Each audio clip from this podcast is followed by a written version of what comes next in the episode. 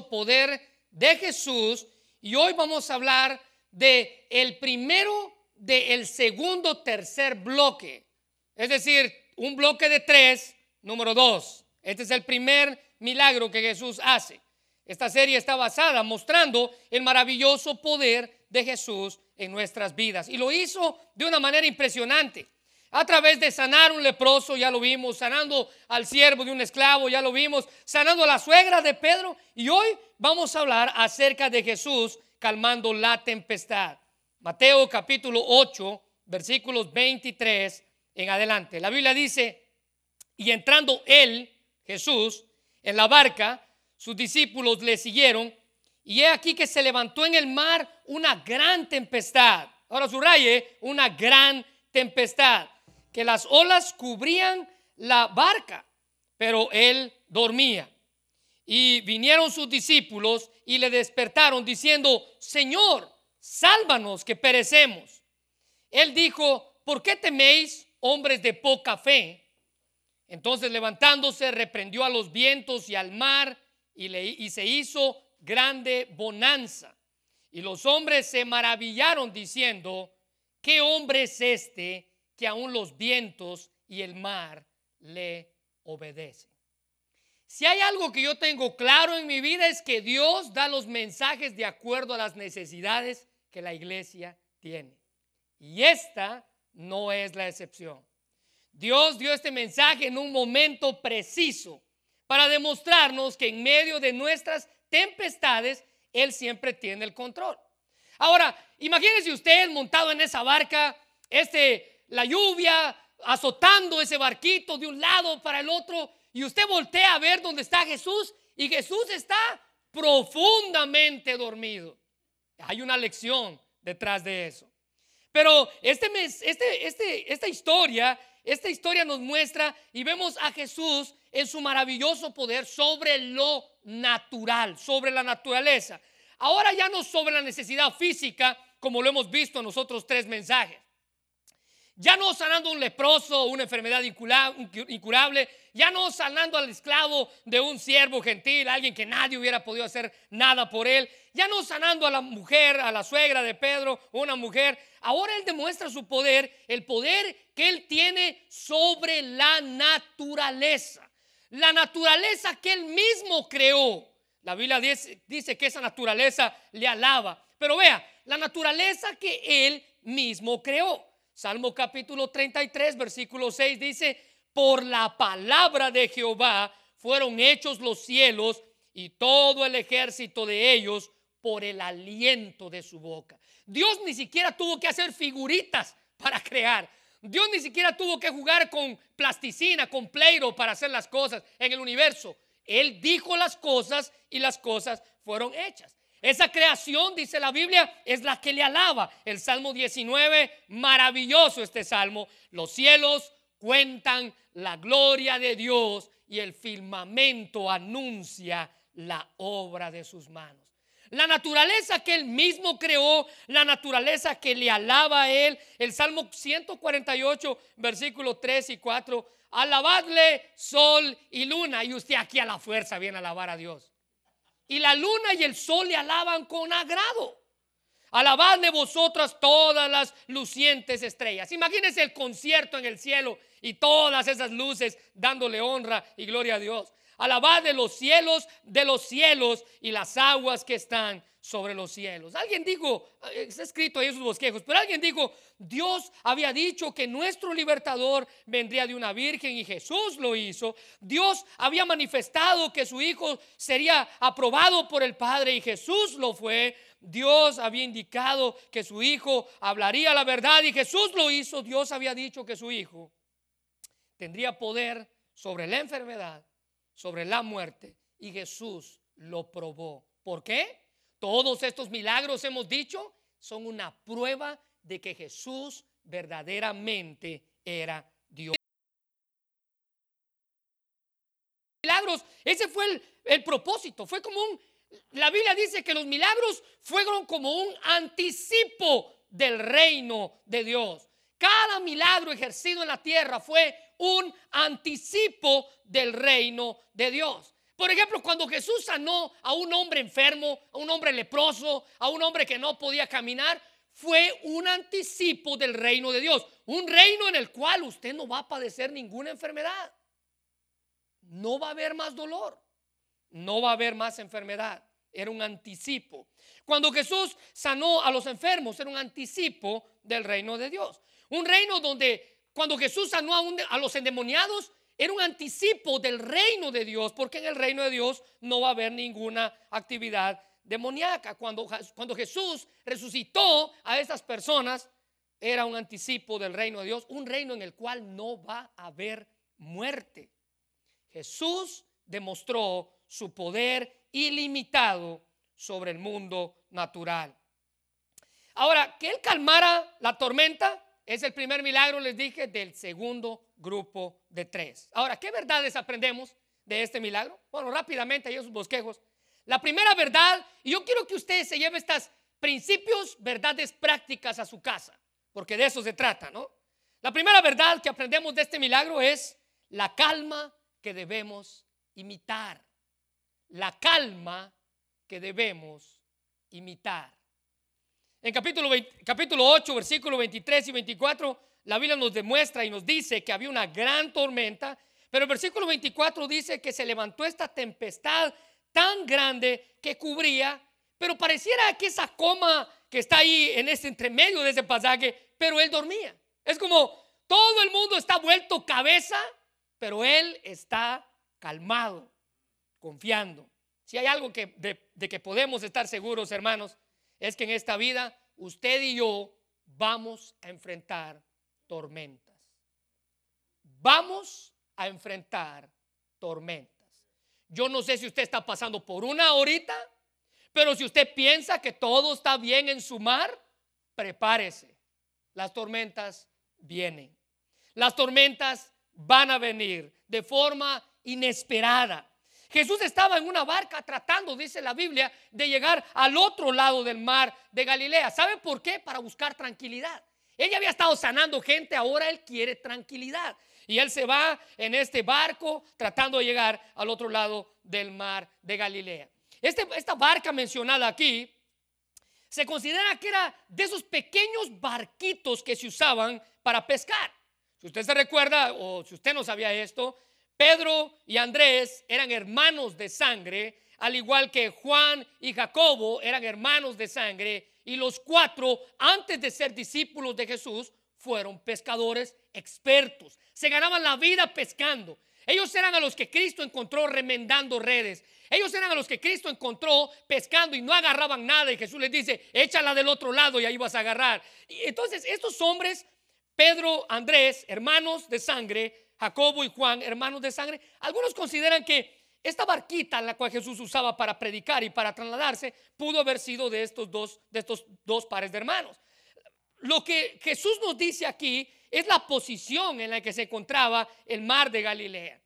Por la posición bajo el nivel del mar en el que se encontraba este mar, cuando los vientos azotaban en medio del mar, era lo que hacía que las tormentas se dieran de una manera diferente a como se daban en otros lugares. El hecho de que apareciera tan rápida esta tormenta sin ningún aviso, según el relato de Mateo, de Marcos y de Lucas, donde aparece esta historia, nos muestra cómo las tormentas eran peligrosas y aterradoras en ese lugar. Mateo describe esa tormenta con una palabra griega que está ahí, que se llama seismos, y literalmente quiere decir una conmoción, una, una, una ráfaga de aire, algo que golpea.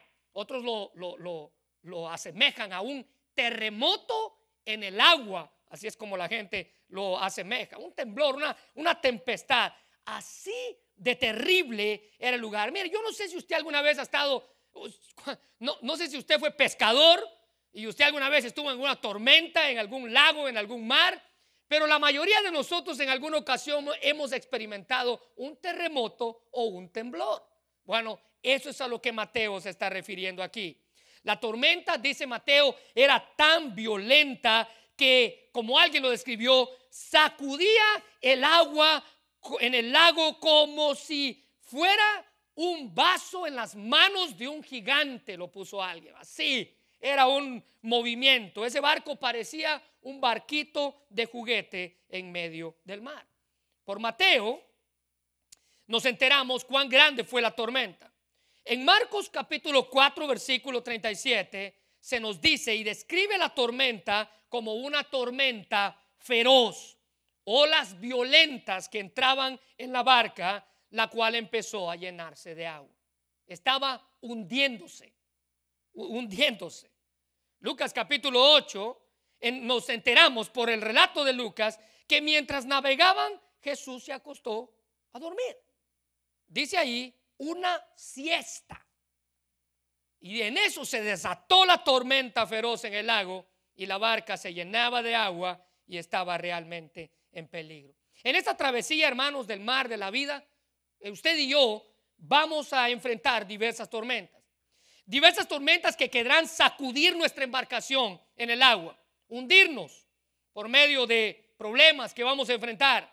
Él no nos promete un viaje sin tormentas, pero la promesa de Dios en su palabra es que si vamos a pasar por esas tormentas, podemos tener la seguridad de estar tranquilos, porque Él tiene cuidado de nosotros.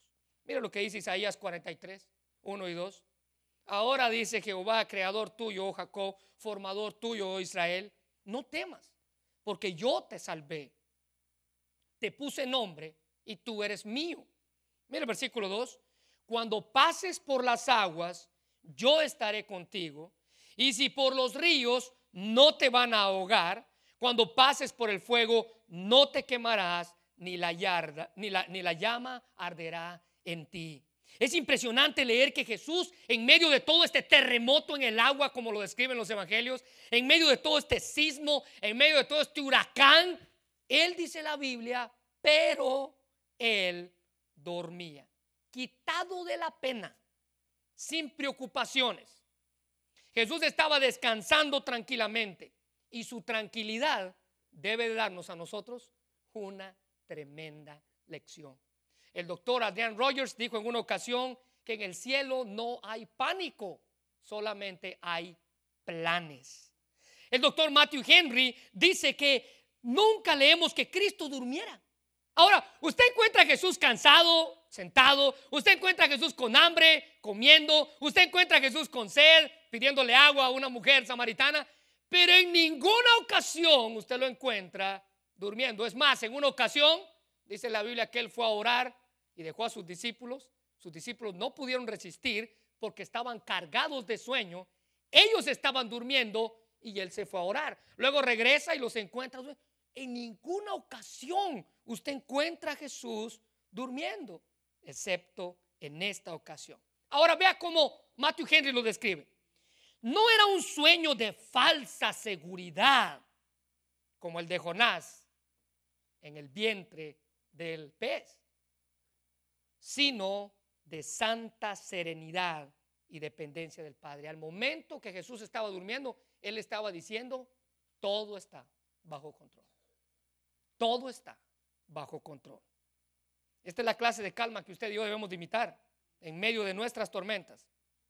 Él no solo estaba cansado porque había hecho lo que había hecho en ese día, sanando y predicando, lo que es una demostración impresionante de la humanidad de Cristo. Él se cansó, se agotó y se fue a dormir profundamente. Yo no, no, quiero que usted me conteste, pero ¿cuántos de aquí cuando se duermen es porque usted a dormir va? Usted no siente nada en la noche. Por usted puede estar matando al que está a la par allá en el otro cuarto, que usted está dormido. Decía alguien, la noche se hizo para dormir y yo sé cómo disfrutarla. Esa es de esas personas que están matando al de la par y usted no se da cuenta porque usted, bueno, esa es la clase de descanso que Jesús tenía.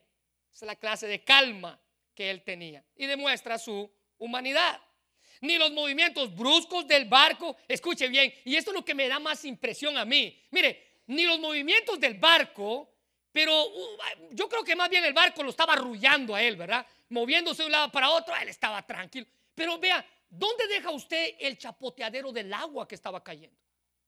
Hasta este punto Jesús estaba empapado, mojado completamente, pero él seguía durmiendo, quitado de la pena. ¿Sabe por qué? porque tenía la calma de que Dios está en control. Él estaba allí sobre maderas duras y una almohada, según Marcos nos describe, que tenía una, que él estaba durmiendo en la parte posterior de la barca con su cabeza recostada en una almohada. Su, su calma debería de darnos a nosotros calma. Cuando nuestra barca enfrentamos tormentas, dijo C.S. Lewis, la vida con Dios no significa inmunidad a las dificultades, sino paz en medio de las dificultades. Esa es la calma que debemos imitar. F.B. Mayer dijo que las tormentas deben barrer todas nuestras vidas. El sueño del maestro indica la paz y la seguridad de su naturaleza. Qué contraste, dice F.B. Mayer, entre nuestra impaciencia y su infinita serenidad. Jesús estaba calmado, mojado, acostado sobre tablas, moviéndose de un lado para otro, pero su calma nos enseña que debemos imitarla. En segundo lugar, la segunda verdad que aprendemos de este pasaje es el temor que debemos de evitar. Ya sabemos qué es lo que tenemos que imitar. Ahora déjenme decirle a usted lo que usted debe de evitar. El versículo 25 nos dice que sus discípulos no estaban tan tranquilos. Ellos no estaban durmiendo. Versículo 25. Y vinieron sus discípulos y le despertaron diciendo, Señor, sálvanos, que perecemos. Sálvanos, que perecemos. Ahora, quiero recordarles nuevamente, varios de estos discípulos, los que ya mencioné y algunos otros, eran pescadores expertos. Es decir, que ellos estaban acostumbrados a lidiar con toda clase de tormentas y a salir de ellas. Hasta este punto podíamos decir que ellos habían hecho todo lo humanamente posible por guiar el barco de una u otra manera para que el barco pudiera salir de donde estaba la tormenta. Al igual que Jesús, estos hombres también estaban muy, pero muy cansados, pero estaban más atemorizados que cansados y no podían dormir. Ellos estaban tan temerosos hasta el punto de llegar a acobardarse por lo que estaban enfrentando. Hermanos, si hay algo que tenemos que reconocer es que sin lugar a duda que la tormenta que Jesús pasó, al igual que sus discípulos, fue por voluntad de Dios. Dios puso esa tormenta ahí. Al igual que las tormentas que vienen a nuestra vida, son por voluntad divina. Ellos no tenían nadie más a quien acudir. Ellos estaban exactamente donde Dios quería que estuvieran. Y en muchas ocasiones en nuestra vida, Dios nos lleva hasta el punto de la desesperación en el cual no tenemos a nadie más que acudir, más que a Dios. Los discípulos hicieron todo lo humanamente posible. Pescadores expertos. Ellos sabían cómo salir de ahí, sabían cómo nadar, sabían cómo guiar el barco, sabían cómo hacer todo.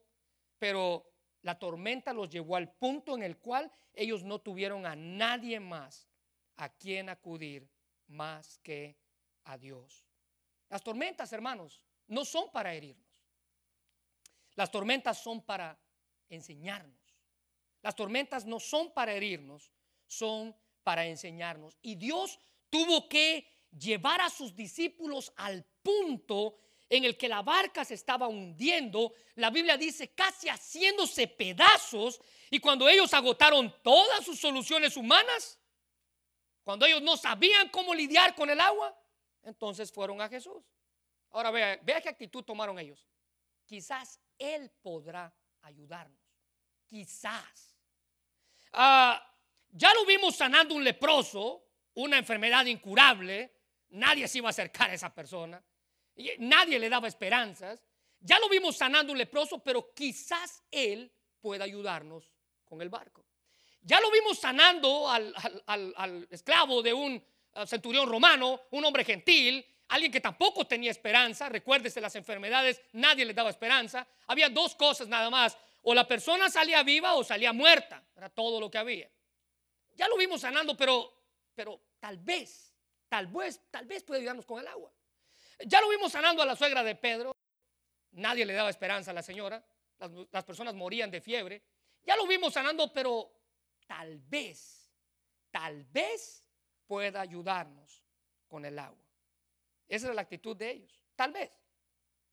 Tal vez pueda ayudarnos con el agua. Esto es como cuando usted y yo, hermanos, escuche bien lo que voy a decir. Esto es como cuando usted y yo creemos en Cristo para salvación. Creemos que Él puede perdonar nuestros pecados. Amén, dice usted. Creemos que Él puede salvarnos de la muerte eterna. Amén, dice usted. Pero yo no creo que Él pueda ayudarme con mi matrimonio. Le confío a Él mi vida eterna, pero mi matrimonio, déjame que yo lo arregle, Señor. Le confío a Él mi vida eterna, pero la vida de un hijo rebelde, no, tampoco, Señor. No creo que tú puedas hacer algo con esto. Dudamos que Él pueda ayudarnos con nuestro matrimonio, con un hijo rebelde, incluso, vea, con problemas, con abusos que sufrí. Creemos que Él puede ayudarnos con todo lo demás, pero menos con esto. Vea, vea, vea la voz de desesperación de los discípulos. Señor, sálvanos, nos vamos a ahogar. Si ellos hubieran tenido la confianza en Jesús, así como Jesús la tenía en su Padre, ellos también hubieran estado durmiendo con Él.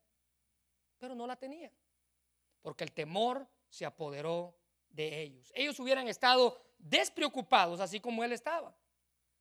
En una ocasión escuché la historia de un veterano, y un, era un veterano viejo capitán de un barco que constantemente se enorgullecía de su, de su, de ser ateo. Constantemente se, enorgullecía de su posición como ateo y lo gritaba a, a los cuatro vientos y hacía alarde de que él no creía en Dios y que Dios no existía. En una ocasión, él y sus marinos fueron en un viaje y una tormenta azotó algo que él nunca había podido, había experimentado, a pesar de que ya tenía mucha experiencia, pero en medio de la tormenta y del movimiento del barco, la tormenta sacó a este capitán del barco y lo echó al agua. Cuando estaba en el agua, los demás tripulantes de la nave escucharon que él decía, Dios mío, ayúdame. Cuando todo pasó, lo llevaron de vuelta al barco. Lo primero que le preguntaron sus marineros fue, ¿no usted dice que Dios no existe? Usted nos ha enseñado que no hay por qué creer. Y yo lo escuché cuando usted dijo, Dios mío, ayúdame. El hombre respondió, bueno, si no existe Dios, tiene que haber uno para ocasiones como estas. Y así estamos nosotros. Ya lo vimos con el leproso, lo vimos con el, el esclavo, ya lo vimos con la mujer, pero creemos que para esta ocasión probablemente no hay Dios. Y muchas personas, tristemente, se vuelven a Dios únicamente cuando se están ahogando. Dios mío, ayúdame. Cuando ya no tenemos a nadie más a quien ir. Cuando la enfermedad, cuando la muerte, cuando la pérdida del empleo, cuando alguna otra tragedia, ya azotó nuestra barca. Ya la está haciendo pedazos. Entonces llegamos a Dios y clamamos por ayuda. Ahora, quiero aclarar esto. Dios nunca va a despreciar a nadie que le clame por ayuda. Pero ¿no cree usted que sería mejor clamarle con anticipación en lugar de que el agua nos llegue hasta el cuello? Mateo 11, 28 dice, vea la invitación, venid a mí, todos los que están trabajados y cargados, y yo os haré descansar. Dios no va a rechazar a nadie. Dios siempre se agrada cuando nos acercamos a Él buscando ayuda. Podemos alcanzar refugio, protección cuando le buscamos. Podemos alcanzar serenidad, somos nosotros los que nos alejamos de Él. El salmista escribía en forma, en forma ilógica, él decía, oh Señor, ¿por qué permaneces tan distante? ¿Por qué te escondes cuando estoy en apuros? Pero él mismo recapacita y él dice, no, no eres tú quien te alejas, Dios, soy yo quien se ha alejado de ti. Él pregunta, ¿por qué te alejas? ¿Por qué estás distante? Ahora, note que la primera respuesta de Jesús al clamor de ellos, Señor, sálvanos que perecemos o que nos ahogamos, la primera respuesta de Jesús fue reprenderlos, como darles un par de cachetadas. Mire el versículo 26, por favor. Él les dijo, en lugar de ir rápido a calmar el agua, ¿qué hizo? Él les dijo, porque teméis hombres de poca fe. La palabra de Dios para todos dice, ¿por qué son tan cobardes hombres de poca fe? Los discípulos estaban desconcertados porque Jesús les había hecho esa pregunta, una pregunta ilógica para ellos. ¿Sabe por qué? porque ellos tenían suficientes razones para tener miedo. Una tormenta que marineros expertos no podían controlar. Ellos dicen, ¿cómo tú preguntas eso? Pero ¿sabe qué fue lo que más les asombró a los discípulos? No en sí la pregunta, aunque era ilógica para ellos, pero lo que más les asombró a los discípulos fue porque Jesús no tenía miedo. ¿Por qué ustedes tienen miedo? ¿Por qué ustedes tienen miedo? Así que fue la tranquilidad de Jesús lo que tenía perplejo a los discípulos, quienes lo acusaron de insensibilidad al decirle, ¿no te das cuenta que nos estamos ahogando? ¿No te das cuenta que nos estamos ahogando? Marcos capítulo 4, versículo 38. Y él estaba en la popa durmiendo sobre un cabezal y le despertaron y le dijeron, maestro, ¿no tienes cuidado que nos estamos ahogando, que perecemos? En ocasiones, hermanos, el temor nos hace pensar que Dios ya no tiene cuidado de nosotros. Y estoy seguro que usted en alguna ocasión pensó eso. En ocasiones el temor nos hace pensar que Dios ya no tiene cuidado de nosotros. El temor paraliza, el temor detiene. Incluso dice la Biblia que el temor va en contra de la fe. Jesús les llama hombres de poca fe a sus discípulos. Los mismos que él estaba entrenando para que llevaran su mensaje al mundo. Los mismos que él estaba preparando para que fueran predicadores. Jesús les dice, ¿qué les pasa a ustedes, hombres de poca fe? Ellos estaban asustados porque eran infieles. Ellos tenían temor debido a su poca fe. Hermanos, la fe necesita fortalecerse diariamente. Debemos de ejercitarla. Cuando los discípulos se dieron cuenta de esto, de que ellos necesitaban ejercer su fe, de que ellos necesitaban ejercitar y poner en práctica su fe, Vea lo que dice Lucas 17:5. Ellos clamaron a Dios y dijeron, Señor, aumentanos la fe. Ahora, no culpe a estos hombres por su falta de fe. Estoy seguro que usted y yo hubiéramos estado en la misma condición, atemorizados por la tormenta. Usted y yo pecamos de la misma manera en las tormentas de la vida. En lugar de acercarnos a Dios, tenemos temor y perdemos fe en, las tormentas de nuestra vida eh, nos volvemos incrédulos. Mientras más creemos, más queremos también clamar junto con el Padre del muchacho que tenía un espíritu inmundo al cual Jesús estaba a punto de sanar. Marcos 9, 24. Al instante el Padre clamó, sí creo Señor, pero ayúdame a superar mi incredulidad. Eso es lo que usted debe, el temor nos hace tener incredulidad. Pero el clamor de este hombre es decir, Dios, yo sí creo, pero ayúdame a superar mi incredulidad.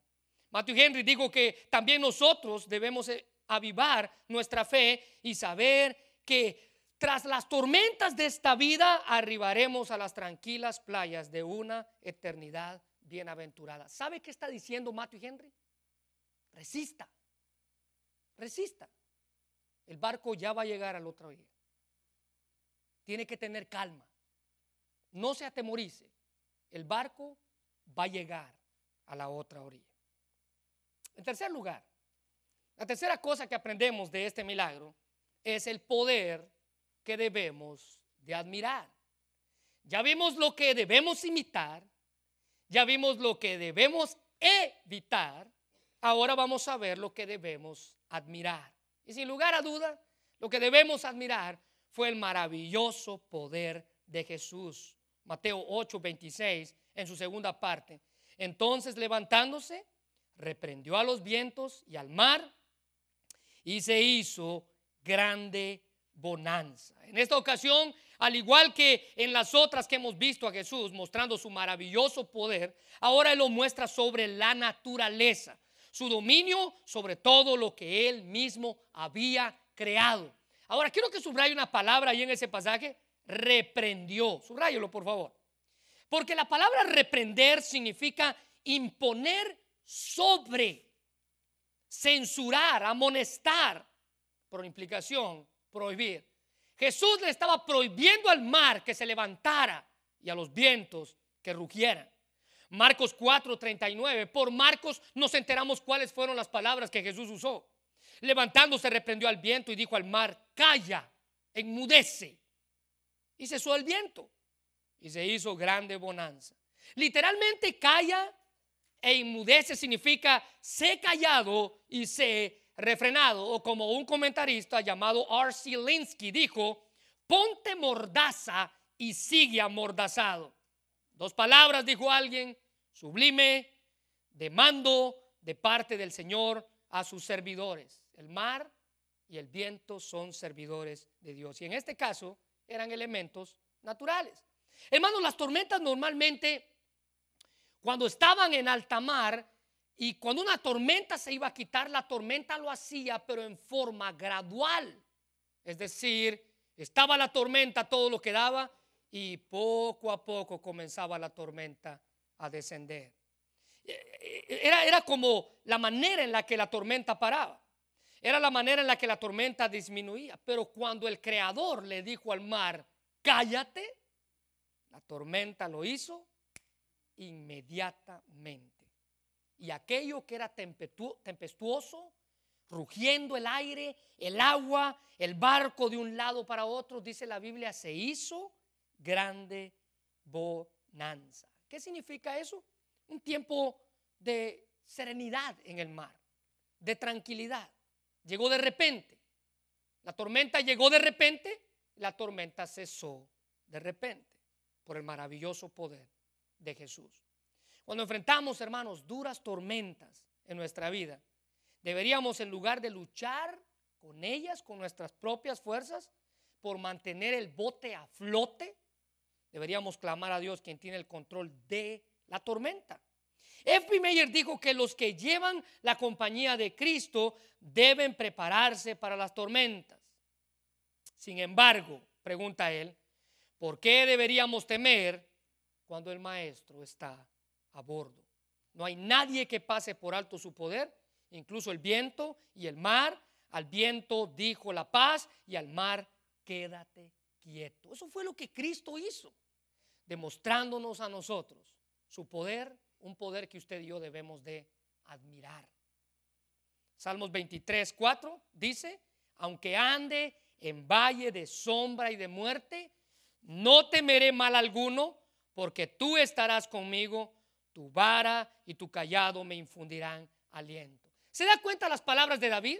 Ahora, Pedro, Andrés, Jacobo, Juan, Mateo, que fue el escritor, ellos eran pescadores experimentados. Mateo siendo él el, testigo ocular, él, él entendía lo que estaba pasando. Pedro, Andrés, Jacobo y Juan, ellos sabían cómo lidiar con tormentas. David sabía cómo lidiar con rebaños. Y lo que David está diciendo aquí es que esos valles van a venir. Van a venir los valles de sombra y de muerte. Pero en medio de todo, dice él, yo no temeré mal alguno, porque tú estarás conmigo. Ahora ve qué experto era David. Dice, tu vara y tu callado me van a dar fortaleza. Él siendo un pastor sabía lo que eso significaba. Él siendo un pastor sabía lo que él hacía con esa vara y con ese callado para defender a sus ovejas.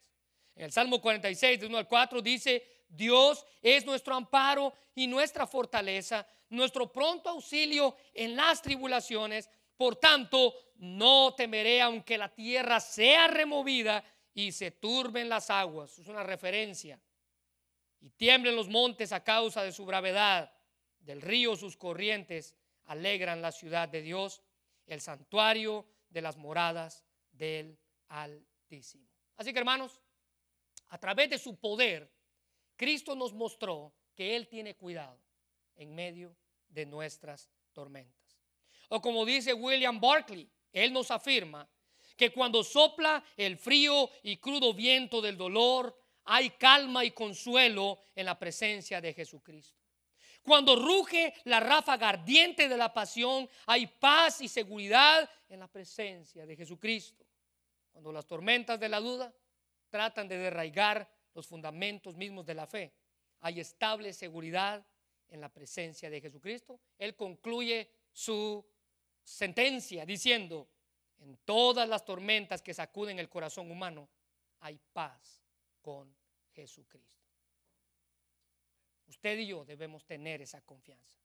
Usted y yo debemos tener la confianza que un niño tuvo cuando escuchó esta historia. escuché esta historia de que una maestra en una aldea, en una montaña, les estaba contando a los niños la historia en la que Jesús calmaba la tempestad en medio de una gran tormenta. No pasó mucho después de que esta maestra contara la historia, cuando en la aldea, ellos estando en la escuela, se vino una gran tormenta. La maestra estaba desesperada y preocupada. Usted y yo sabemos cómo son las escuelas en los pueblos. Son, pedazos de palo nada más, deteniendo otros pedazos de palo para que se reúnan los niños. La maestra estaba desesperada y comenzó a sacar a los niños uno por uno, llevándolos a un lugar seguro. Este niño, el último que quedó en ellos, dijo, nos vendría bien que Jesús estuviera con nosotros en medio de esta tormenta. Esa, hermanos, esa es la clase de lección que usted y yo debemos de aprender. Y por último, número cuatro, la majestad que debemos proclamar. Ya vimos lo que debemos imitar, la calma. Ya vimos lo que debemos evitar, el temor. Ya vimos lo que debemos admirar, el poder. Ahora vea lo que debemos proclamar, la majestad de Dios. Versículo 27. Cuando todo se calmó, cuando todo estuvo en paz, y los hombres se maravillaron diciendo, ¿quién clase de hombre, dice la traducción, es este que aún los vientos y el mar le obedecen? Estos hombres estaban ante la majestuosa muestra de poder y no tuvieron más que maravillarse, que haciendo una referencia a, un asombro extremo. Ellos podían describir, ellos podían describir la tormenta, pero no podían describir la clase de hombre que era ese que los vientos le obedecieron. Marcos capítulo 4, versículo 41 dice, entonces temieron con gran temor y se decían el uno al otro, ¿quién es este que aún el viento y el mar le obedecen? La majestad de Dios mostrada en él. Básicamente estaban asustados de Jesús, quien había calmado la tempestad. Es decir, Estaban asustados anteriormente por la tormenta y ahora se asustaron doblemente al ver que Jesús dijo y el mar se apaciguó. Muchos de ellos habían enfrentado peligrosas tormentas, pero ninguna como estas. Muchos de ellos habían enfrentado tormentas, pero nunca habían visto a alguien que dijera algo y que el mar se calmara. Un poder sobre lo natural. Mire, nuestra actitud al momento de estar ante la majestad de Dios debe de ser proclamarlo. ¿Se recuerda cómo se comportó Job cuando estuvo ante la majestad de Dios? Cuando Dios mostró su poder delante de Job. Mire sus palabras. Job capítulo 42 versículo 5. De oídas te había oído, Señor, mas ahora mis ojos te ven. Por tanto me aborrezco y me arrepiento. La actitud de Job ante la majestad de Dios fue, yo no soy nadie, Señor. Hablé como un ingenuo, dice él. Yo había escuchado de ti, pero hoy te conozco personalmente. ¿Se recuerda cuando Isaías estuvo ante la majestad de Dios? ¿Cuál fue su actitud? Dice la Biblia que Isaías vio a Dios y a toda su majestad y sus faldas caían sobre el templo y el estrado de sus pies era la tierra. ¿Se recuerda cuál fue su actitud? Isaías 6:5. Entonces dije, ay de mí, que soy muerto, porque siendo hombre inmundo de labios y habitando en medio de pueblo que tiene labios inmundos, han visto mis ojos al rey, Jehová de los ejércitos. ¿Se recuerda cuál fue la actitud de Daniel ante la majestad de Dios? Cuando Daniel contempló al Señor, él testificó en Daniel 10, 8 y 9, que después yo solo. Ahora vea cuál, cuál fue la actitud de él. Quedé pues yo solo y vi esta gran visión y no quedó fuerza en mí. Se desplomó. Aquel guerrero, aquel valiente de la fe, aquel hombre que durmió con leones sin que le pasara nada, aquel hombre que se mantuvo íntegro hasta el día de su muerte. Dice la Biblia que cuando estuvo frente a la majestad de Dios, tuvo que desplomarse sin fuerzas. Ante mis fuerzas, ante mis fuerzas se cambió en desfallecimiento. No tuve vigor alguno, pero oyó el sonido de sus palabras. Y al oír el sonido de sus palabras, dijo Daniel, caí sobre mi rostro en profundo sueño. Miren nada más, otro durmiéndose ante la majestad de Dios. ¿Sabe por qué? La majestad de Dios es todo lo que nosotros debemos proclamar. Cuando Pedro vio la pesca milagrosa, ¿se recuerda? Jesús le dice, ve allá y ahí vas a encontrar. Y la Biblia dice que levantaron la red y ni siquiera podían subir la red de pescados, tanto que tuvieron que llamar a otras barcas para que vinieran a ayudarle. La actitud de Pedro fue, viendo esto, Simón Pedro cayó de rodillas diciendo, apártate de mí, Señor, porque soy pecador. Cuando Pablo tuvo su encuentro con Jesús y él iba, dice la Biblia, con su orgullo prepotente a, agarrar cartas y a seguir metiendo cristianos a la cárcel, persiguiendo a Dios y a su palabra, dice la Biblia que Dios lo tira a tierra en Hechos 9:8. Entonces Saulo se levantó y abriendo los ojos, no podía ver. No podía ver. Y pasó ciego, dice la Biblia, durante tres días. La majestad de Dios, hermanos, es tan inmensa que los discípulos no pudieron entender cómo es que Jesús hizo que el mar se calmara. La majestad de Dios es tan inmensa que cuando eso pasó, los discípulos no tuvieron nada más que decir que verdaderamente el que estaba allí con ellos era Dios. Dios en nuestra barca. Cuando usted y yo somos testigos de la majestad de Dios, debemos proclamarla, contarla a otros, declararla, declarar que Dios sigue haciendo milagros. Este hombre llamado Isaac Watts, este hombre ah, escribió varios de los himnos que cantamos aquí en la iglesia, pero él dijo algo que llamó mi atención. Él escribió en una ocasión, no hay ni una planta ni una flor abajo, pero haces tus glorias conocidas y nubes surgen y la tempestad ataca por orden de tu trono. En ti cada momento dependemos. Si te retiras, nos morimos.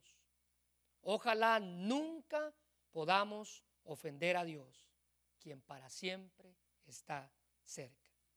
Los discípulos estaban maravillados, atónitos, no podían comprender. Su pregunta fue, ¿quién es este? ¿Qué clase de hombre es este? Ellos estaban confesando que el que estaba allí en la barca era verdaderamente el Hijo de Dios. Él había demostrado su autoridad en una nueva área. Ya había sanado personas físicas. Ahora estaba demostrándolo en la naturaleza. Habla la tempestad, la tempestad obedece. Habla la enfermedad, la enfermedad obedece. Su autoridad es absoluta, su poder es maravilloso. Y para todas las tempestades de nuestra vida, por más impresionantes que la tormenta que usted esté atravesando, por más impresionante que ésta sea, cuando Jesús está en su barca, usted va a tener paz. Si mantenemos nuestra fe puesta en Él, usted va a tener paz. Y le digo esto con la autoridad que las escrituras dan. Cuando pasamos por tormentas, si Cristo está en nuestra barca, vamos a tener paz. Así que aquella, aquella noche Jesús no calmó solo una tempestad, sino calmó dos. Calmó la tormenta en la que estaban metidos, pero también calmó la tempestad que había en el corazón de sus discípulos por lo que estaban viviendo. Él sigue calmando tempestades. Él tiene el poder para avivar nuestra confianza en Él. Es cuestión de que usted le diga a Dios, ayúdame en mi tormenta. Ve que estamos ahogándonos. Tú tienes el poder para ayudarnos a salir de ella. Cierra sus ojos, vamos a orar. Señor, te damos gracias por tu palabra, gracias por el privilegio que nos das de haber escuchado este mensaje, Señor.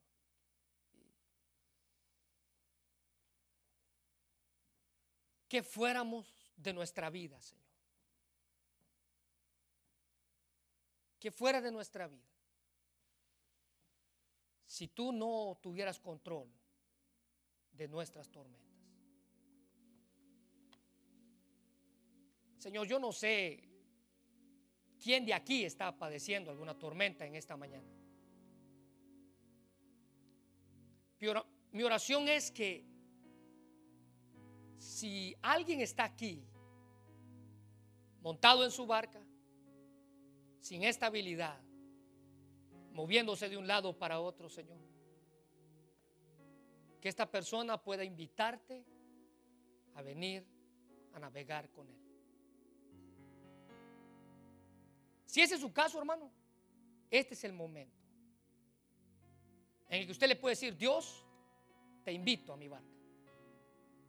Te invito a mi barca. No espere que la tormenta venga. Somos tan ilógicos que a veces esperamos que la tormenta venga. No espere a que venga. Invítelo y dígale, Dios, te invito a que vengas a mi barca. Yo solo no puedo. Ya lo intenté. Ya hice todo lo humanamente posible para sacar esta barca a flote y me he dado cuenta que sigo en el mismo lugar. En el mismo lugar, sin moverme. Pero quiero que tú saques mi barca. Que tú la muevas. Que tú la saques a flote. Dígale. Dígale con todo su corazón. Dios está dispuesto a montarse en su barca y no solamente a eso, sino a calmar el mar en el que está. Señor, te damos gracias por tu palabra. Y gracias porque eres tú quien tiene control de nuestras tormentas. Si nosotros fuéramos, no llegaríamos a ningún lado. Pero eres tú, Señor. Tú con tu poder, con tu amor, con todo lo que has hecho por nuestra vida. Eres tú quien tiene control de nuestra barca. Señor, atravesamos por tormentas en la vida. Y muchas veces no, ni siquiera nos damos cuenta cuándo llegaron. Simplemente vienen y azotan y rugen. Y nos atemorizamos. Hay, hay temor dentro de nosotros. Señor, ayúdanos a tener la calma que Cristo tuvo en esa tormenta cuando dormido, a pesar de que estaba mojado e incómodo, él pudo descansar. Esa es una gran lección que debemos de aprender. Descansar en los brazos de aquel que puede darnos descanso. Ese eres tú, Señor. Y por eso nos acercamos a ti. Al igual que Job, muchas veces escuchamos de ti, decimos que te conocemos, cuando al final en realidad no te conocemos. Ayúdanos a poner nuestra confianza en ti. Siempre. Esa es nuestra oración, Padre. Porque sabemos que tú tienes cuidado de nuestra tempestad. Te damos gracias por eso, Señor. Cualquiera que sea. Cualquiera que sea nuestra tempestad, te damos gracias porque tú tienes control de ella. Queremos descansar en ti y en tus promesas. En el nombre de Jesús.